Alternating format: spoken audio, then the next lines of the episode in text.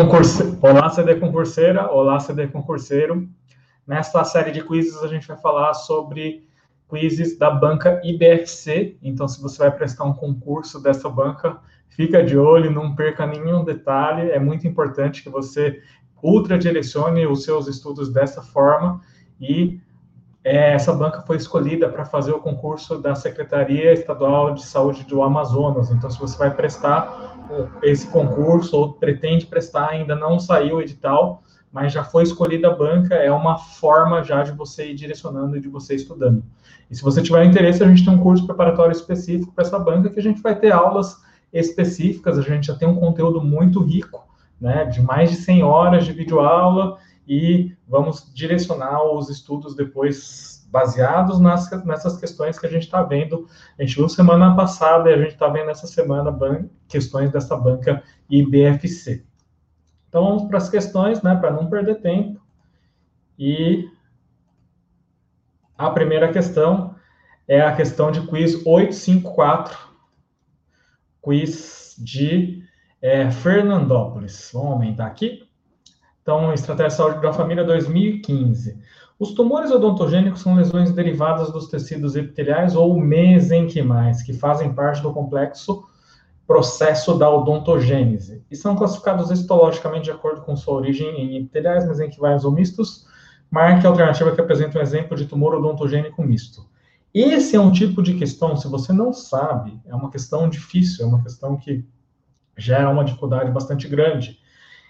Não há necessidade né, de, de saber detalhes de todos os tumores odontogênicos, mas uma das, das partes mais importantes questionadas nas bancas, de uma forma geral, é essa classificação em epitelial, misto e mesenquimal. Epitelial, né, as células do epitélio são proeminentes, essas são as células neoplásicas, os mistos, tanto as células epiteliais quanto as células é, mesenquimais são neoplásicas, e no, nos mesenquimais, as células mesenquimais são as células que estão é, em proliferação. Dessa forma, né, é importante, é mais fácil decorar né, as neoplasias mesenquimais, que são apenas quatro, fibroma odontogênico, cementoblastoma, mixoma e o fibroma semento ossificante, são essas quatro. Então, você tem que decorar essas. Dentro das epiteliais tem vários, mas sempre tem o nome tumor odontogênico epitelial ou tumor odontogênico de uma forma geral, essa é uma regra geral, e o ameloblastoma. O ameloblastoma é um tumor odontogênico epitelial. E os mistos, por sua vez, não tem a parte, né, tumor odontogênico no seu nome, mas tem geralmente a parte ameloblástica ou alguma coisa ameloblastoma, odonto ameloblastoma ou fibroma ameloblástico, fibrodontoma ameloblástico, além do odontoma. Se uma das perguntas que também podem ser questionadas a respeito desse assunto de tumores odontogênicos é qual dos tumores odontogênicos é o mais prevalente? Sem dúvida nenhuma, é, são os odontomas. Agora, alguns autores consideram odontomas como até amartomas, mas quando pergunta do mais prevalente, sem dúvida é o, o odontoma. Se perguntar do segundo mais prevalente, aí sim é o ameloblastoma. Lembrando que o ameloblastoma tem as suas varia variantes, né? Variante sólida, variante unicística e a variante periférica. Por isso que não há necessidade de você saber todos os tumores com grande profundidade. A parte mais importante da, dessa, desse assunto, quando questionado na maioria das bancas, é classificação. Então, aqui nessa pergunta, qual que é um tumor odontogênico misto? Quando tem tumor odontogênico, a gente já sabe que, eu falei, Acabei de falar que a dica é que tem a palavra tumor odontogênico no seu nome, é um tumor odontogênico epitelial. Mixoma é um dos que você tem que decorar, porque o mixoma é mesenquimal. Cementoblastoma também é mesenquimal, você tem que decorar. O fibroma odontogênico também é mesenquimal, você tem que decorar. E o fibroma é, ossificante também é mesenquimal. Então, esses quatro você tem que decorar. E aí, no sextou, o, a palavra ameloblástico. Quando tem a palavra ameloblástico, quer dizer que a parte ameloblástica é a parte neoplásica epitelial, então, lembrando que o ameloblastoma é um tumor odontogênico epitelial, e a parte de fibroodontoma é a parte mesenquimal. Então, tanto a parte mesenquimal quanto a parte epitelial estão neoplásicas, dessa forma é um tumor odontogênico misto. Então, simplificando, de novo, só para você guardar na sua mente, os epiteliais, ameloblastoma e que tem no seu nome tumor odontogênico. Os mistos têm os odontomas, que são os principais tumores odontogênicos, e os que têm ameloblástico ou ameloblastoma sem ser um ameloblastoma clássico. E a terceira família, os mesenquimais, é o que se der, você tem que decorar. Fibroma odontogênico, cementoblastoma, mixoma odontogênico e fibroma cemento ossificante ou é, ossificante central. Então, essa é uma pergunta não muito simples, não é uma pergunta tão, é, tão fácil, e esse tipo de pergunta pode diferenciar bastante na hora da classificação. Então, essa é uma pergunta que você tem que acertar, não pode errar uma questão dessa, porque senão você, muitos candidatos vão acabar passando na sua frente. Então, agora a gente vai falar sobre o quiz 855, também da banca IBFC, concurso também de Fernandópolis, Estratégia de Saúde da Família 2015. De acordo com a Lei número 8080, de 19 de setembro de 1990, as ações e os serviços públicos de saúde e os serviços privados, contratados ou conveniados que integram o SUS, obedecem aos seguintes princípios. Lembrando, né, os princípios clássicos. Tem os princípios doutrinários e os princípios organizativos. Os princípios doutrinários são aqueles princípios filosóficos, universalidade, equidade e integralidade. Já os princípios organizativos é como o SUS deve funcionar. Os clássicos, participação da comunidade, é, regionalização e hierarquização e descentralização. A nova PENAB colocou novos, novos diretrizes, que são os princípios organizativos, né, como resolutividade, cuidado centrado no ser, territorialização, atrição, é, muitas outras diretrizes que, se for uma pergunta relacionada à Política Nacional de Atenção Básica de 2017, é importante você saber todas essas outras diretrizes. Os princípios de, é, doutrinários ou simplesmente princípios continuam os mesmos nessa mesma PENAB, universalidade, integralidade e equidade, sem mudança. Então, aqui o que está incorreto? Participação da comunidade é uma diretriz importante, a participação da população. Integralidade da assistência é um princípio doutrinário, princípio clássico. Divulgação das informações quanto ao potencial do serviço de saúde e a sua utilização pelo usuário, isso não é um princípio clássico que a gente abordou, mas está dentro da Lei 8080, que é a divulgação dessas informações.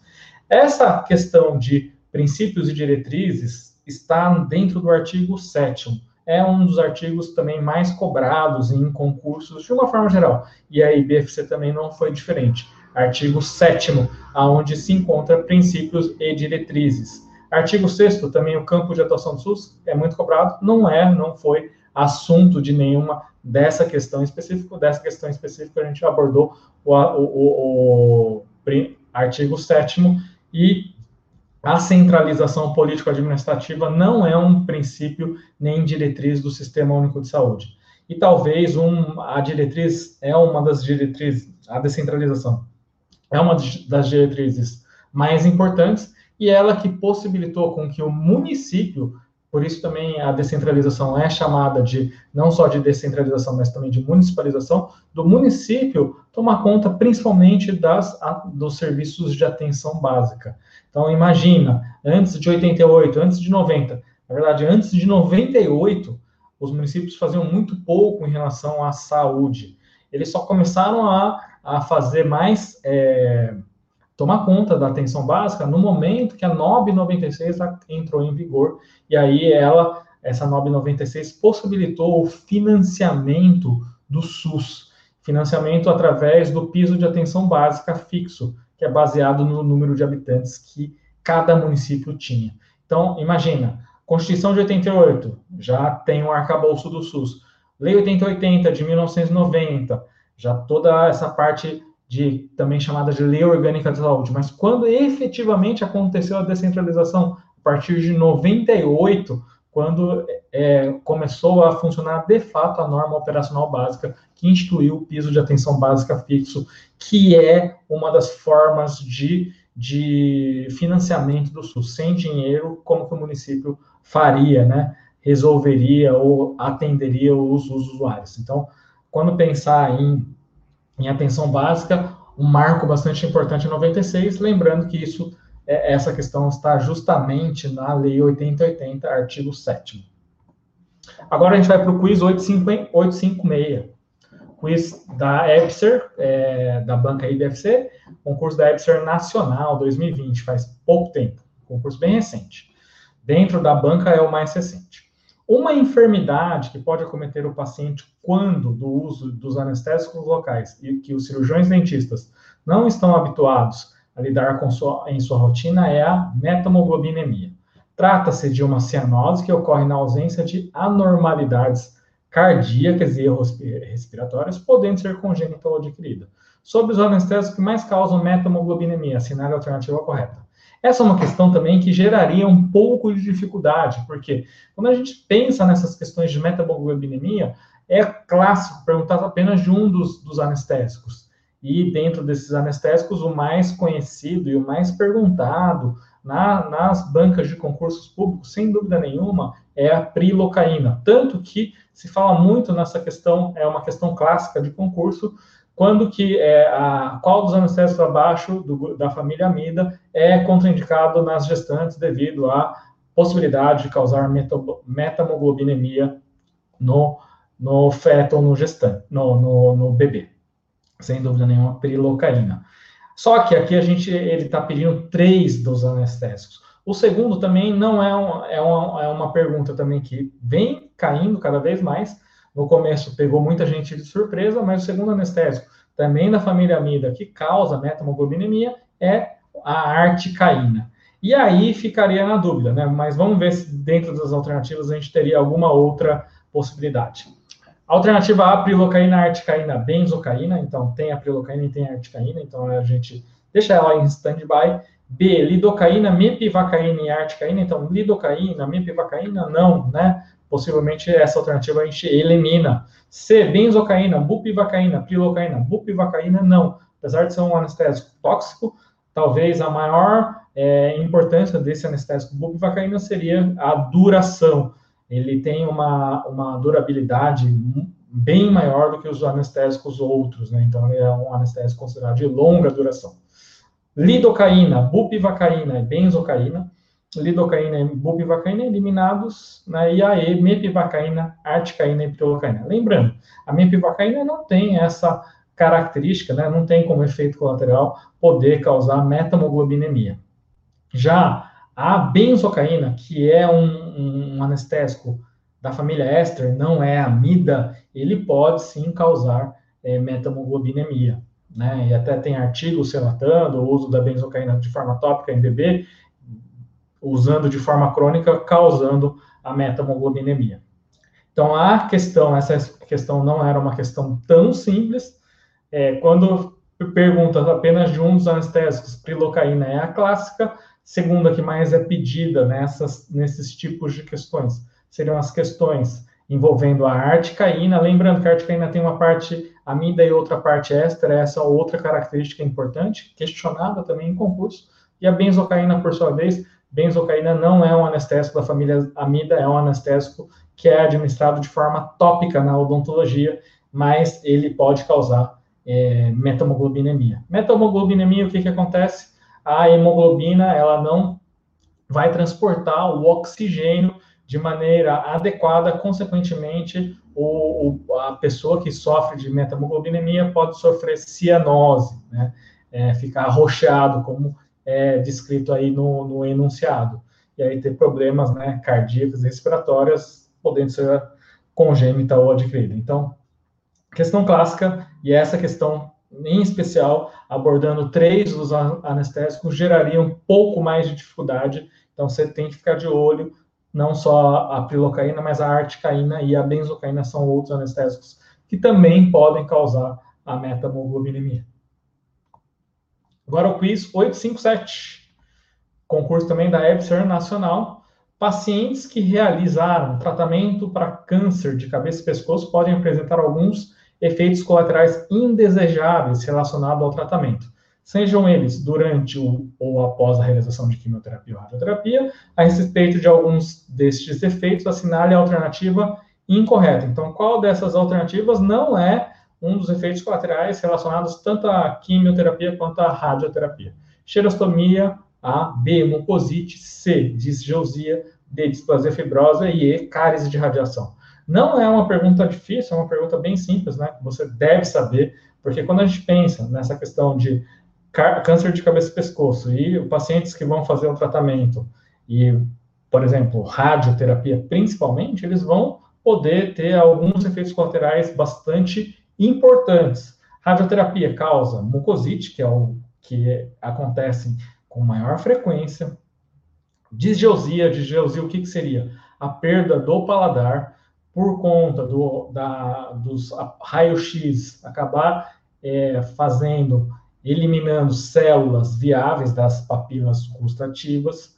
Pode causar também xerostomia por eliminar, né, por acabar eliminando células dos ácidos da, das glândulas salivares. Pode ser de forma, é, no começo, de forma bastante intensa, e isso pode voltar aos poucos, não na, na, na, na intensidade normal, né, da, dessa questão salivar. Geralmente, quando o paciente perde, perde uma, uma quantidade bastante importante em relação ao fluxo salivar. E essa xerostomia pode deixar o paciente também suscetível, muito suscetível a cáries de radiação. Cáries essas que têm uma evolução muito intensa, uma evolução muito rápida, principalmente pela, pela questão de xerostomia, porque a saliva é um fator de proteção bastante importante em relação à proteção da cárie dentária. Além dessa questão microbiológica, ela tem a questão de limpeza mecânica mesmo. Então, a saliva vai funcionar tanto na limpeza mecânica quanto na limpeza é, biológica também, digamos assim. E além disso, a radioterapia vai causar alterações estruturais nos dentes, que vão deixar esses dentes mais suscetíveis a essas cáries de radiação. Então, esses pacientes que sofrem radioterapia na região de cabeça e pescoço, quando o paciente faz radioterapia para qualquer outra região do corpo e esses raios-x não incidem na área de glândula salivar ou na região de cabeça e pescoço, obviamente que ele não vai ter esses efeitos colaterais que a gente acabou de descrever dentro dessa, dessa, desse, dessa questão.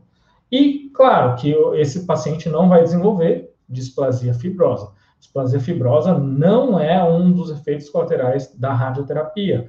Displasia fibrosa é uma doença, é uma lesão fibróssea, que não se sabe a causa, provavelmente tem a relação com, mesmo com alterações genéticas que possam é, fazer com que esse paciente desenvolva a displasia fibrosa.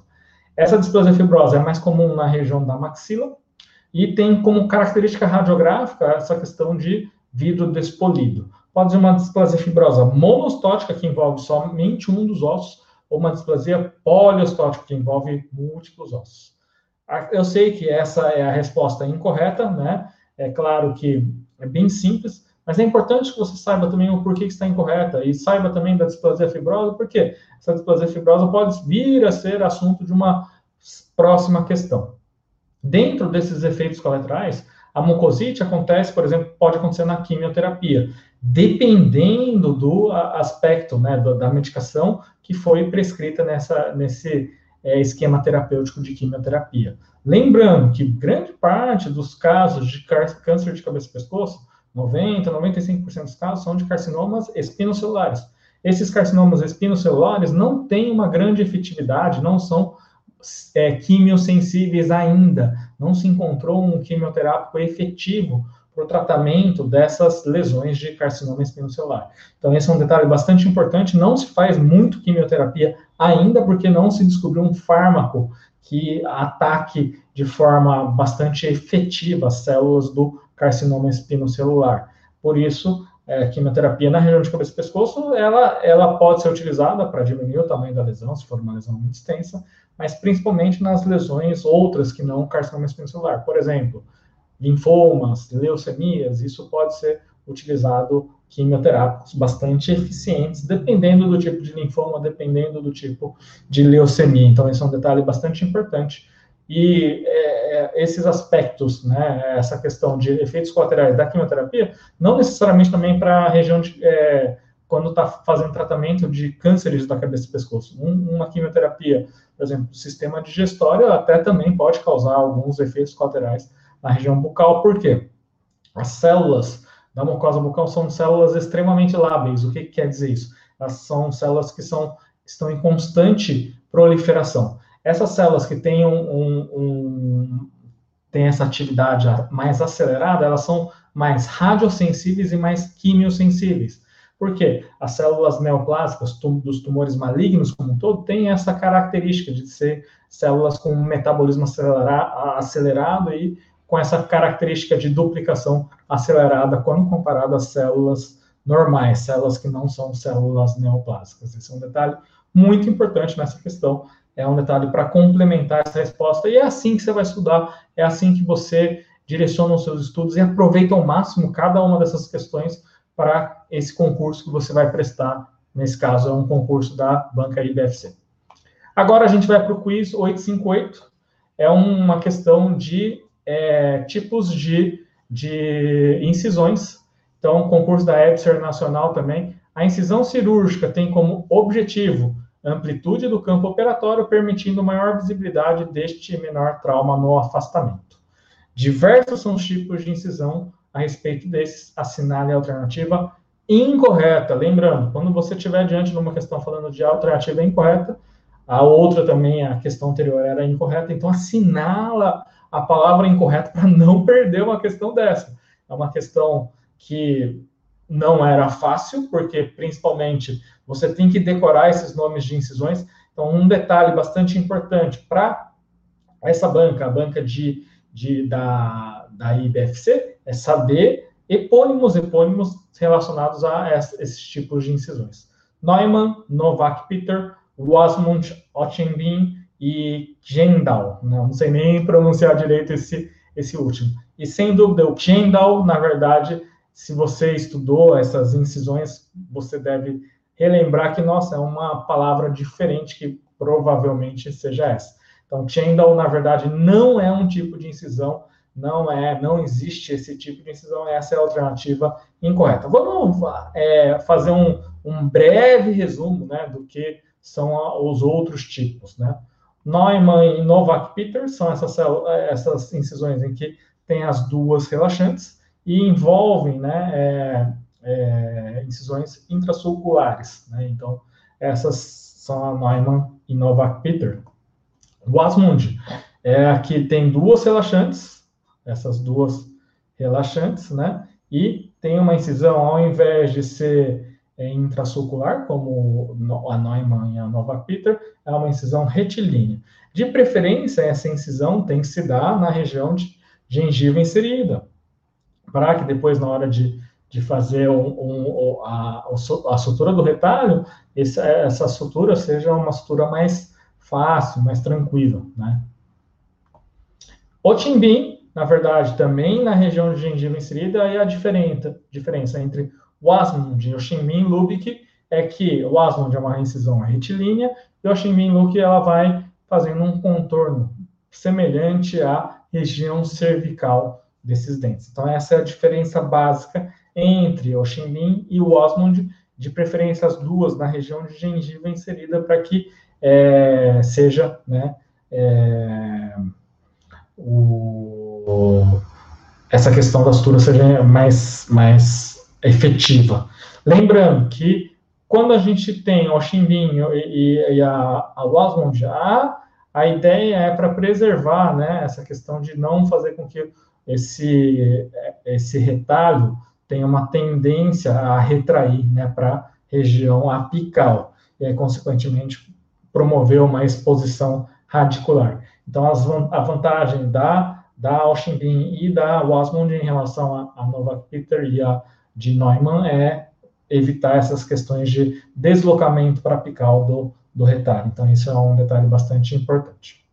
Agora, a gente vai para o quiz 859, quiz também da IBFC, concurso da EBSER Nacional. O tratamento restaurador atraumático, também conhecido pela sigla em inglês, né, Traumatic Restorative Treatment, ART, surgiu pela necessidade de controlar a alta prevalência de cárie que levava muitas vezes à perda do elemento dental em comunidades que não tinham recursos para o atendimento convencional. A partir dos resultados encontrados, o mesmo foi difundido e hoje é usado principalmente na rede pública, rede de saúde pública. Esse tratamento pode ser utilizado em dentes tecidos e permanentes indecisos como contraindicação, claro, aí é uma questão que você vai analisar criticamente, mesmo que você não lembre essa resposta, se você analisar alternativo por alternativo, você vai conseguir eliminar e vai conseguir encontrar qual dessas cavidades é contraindicado o uso né, dessa, desse tipo de técnica ART. Dentes posteriores, classe 1 e 2, talvez seja a melhor indicação né, do, do ART.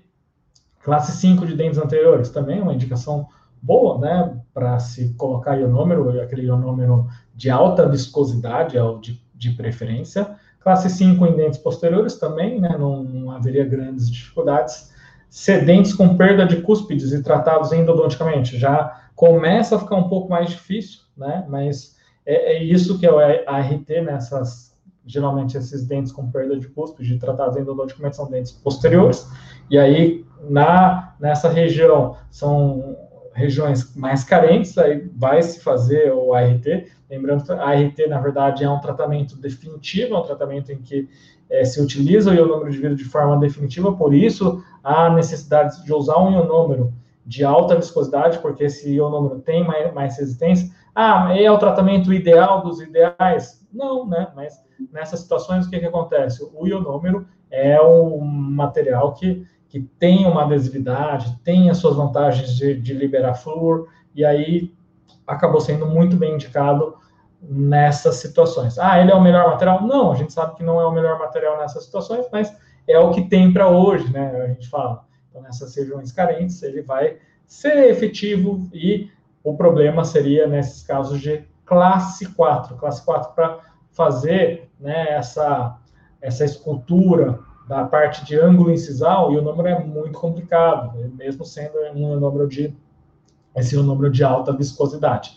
E aí, claro que a contraindicação realmente se recai né, na alternativa E, e o número é, é, esse ART é contraindicado no tratamento de dentes descidos classe 4. Então, gente, é, é, esse foi o nosso, no, nosso quiz né, da semana 26 em que abordamos questões da banca I e BFC. Lembrando, se você for prestar um concurso dessa banca, é muito importante esse, é, é, esses quizzes para você direcionar de uma forma bastante assertiva.